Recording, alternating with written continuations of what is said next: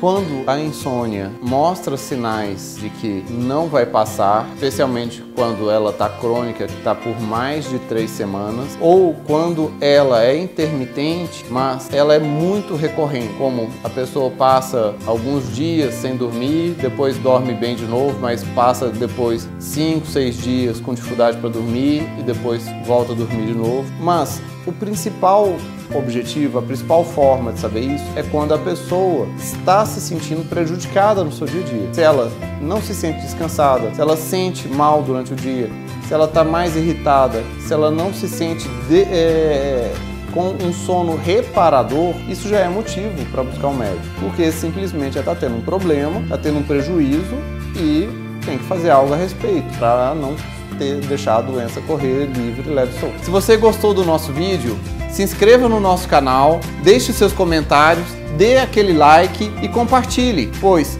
conhecimento quanto mais difundido, melhor para todos.